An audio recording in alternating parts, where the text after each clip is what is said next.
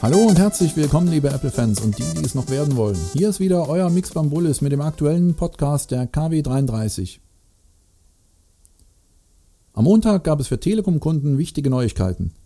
Der Rosa Riese hat seine Vertriebspartner informiert, dass es ab sofort möglich ist, sich für das neue iPhone 6s vorzuregistrieren.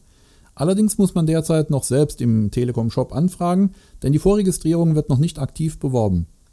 Dies gilt sowohl für Privat- als auch für Geschäftskunden. Neukunden sollen mit der Vorregistrierung somit schneller an die neuen iPhone-Modelle kommen als Kunden anderer Anbieter. Übrigens gilt diese Aktion auch für Vertragsverlängerungen bestehender Kunden. Also ran an die Buletten und schnappt euch die Möglichkeit der vorzeitigen Lieferung eures iPhone 6s. Die Apple Watch sorgte auch einmal wieder für Schlagzeilen. Marktforscher der NPD Group berichteten, dass in den USA der Markt für herkömmliche Armbanduhren den stärksten Absatzrückgang seit sieben Jahren hinnehmen musste. Die Watch hat wohl einen starken negativen Einfluss auf den US-Markt bezüglich konventioneller Armbanduhren. Im Juni diesen Jahres wurde, auf die Absatzzahlen bezogen, ein Einbruch von 14% gemeldet. Auf die Umsätze bezogen ist dies ein Rückgang um 11% auf 375 Millionen US-Dollar. Allerdings wird nicht nur die Apple Watch dafür verantwortlich gemacht, sondern auch zu einem geringeren Teil die anderen Smartwatches, die im Handel sind. Vor allem die Preisbereiche zwischen 50 und 1000 Dollar sind betroffen, wobei der Bereich von 100 bis 150 Dollar am stärksten betroffen ist. Für die Einbrüche der günstigen Uhren sind aber vor allem die Preisreduzierung teurer Modelle verantwortlich. Wir sind gespannt, ob sich dies auch in Europa so fortsetzen wird. Sagt uns einfach im Forum eure Meinung, wie ihr die Lage in Zukunft einschätzt. Am Donnerstag machte die Telekom den nächsten Schritt und ging dazu über, die Bestellung des Premiere-Tickets auch online anzubieten. Vorher war ja das Bewerben der Aktion oder auch Hinweise durch die Mitarbeiter ausdrücklich nicht erwünscht. Nach wie vor ist die Reservierung unverbindlich und zieht noch keine Vertragsverlängerung nach sich. Am gleichen Tag begann Apple damit, iOS 8.4.1 über iTunes und Over the Air zu verteilen.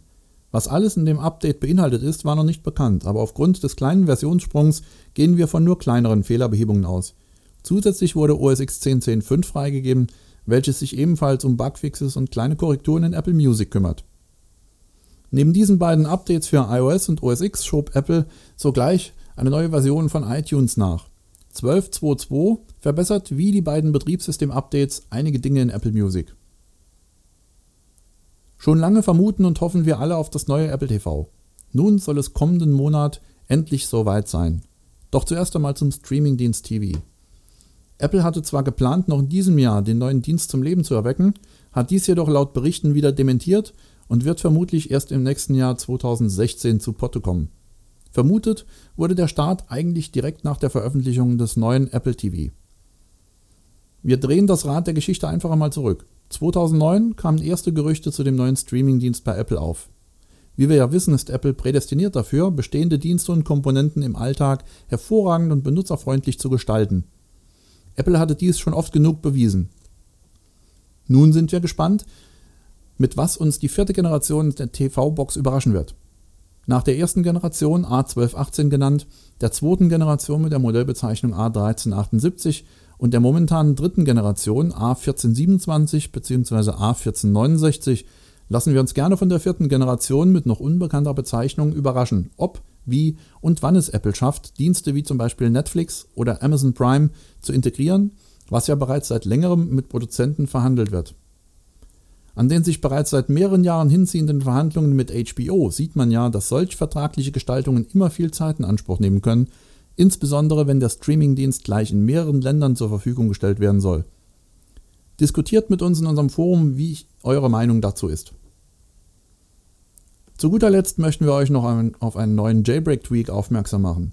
Cydia Impactor, wie dieser Tweak heißt, ist in der Lage, euer iPhone zu entjailbreaken, also den Jailbreak wieder runterzuschmeißen und auf die Werkseinstellungen zurückzusetzen, ohne ein Update der Firmware in Kauf zu nehmen. Hierzu hat Kollege DDOLE99 heute ein Video erstellt und hochgeladen. Schaut es euch an und sagt uns eure Meinung zu dieser hervorragenden Möglichkeit. Aber wie immer, macht bitte sicherheitshalber immer vor solchen Aktionen ein Backup eures iPhones über iTunes, damit nicht alle Daten verloren sind, wenn ihr sie mal braucht. All dies findet ihr wie immer in unserem Forum in den News. So, liebe Fans, das war die vergangene Woche in einer kurzen Zusammenfassung. Ich wünsche euch und euren Familien noch einen schönen Sonntag und schaut wieder rein in unser tolles Forum. Bis dahin, tschüss und bye bye, euer Mixbam Bullis. Mehr Informationen zum Podcast oder zur täglichen News findest du online unter eiszene.com. Wir freuen uns auf dich.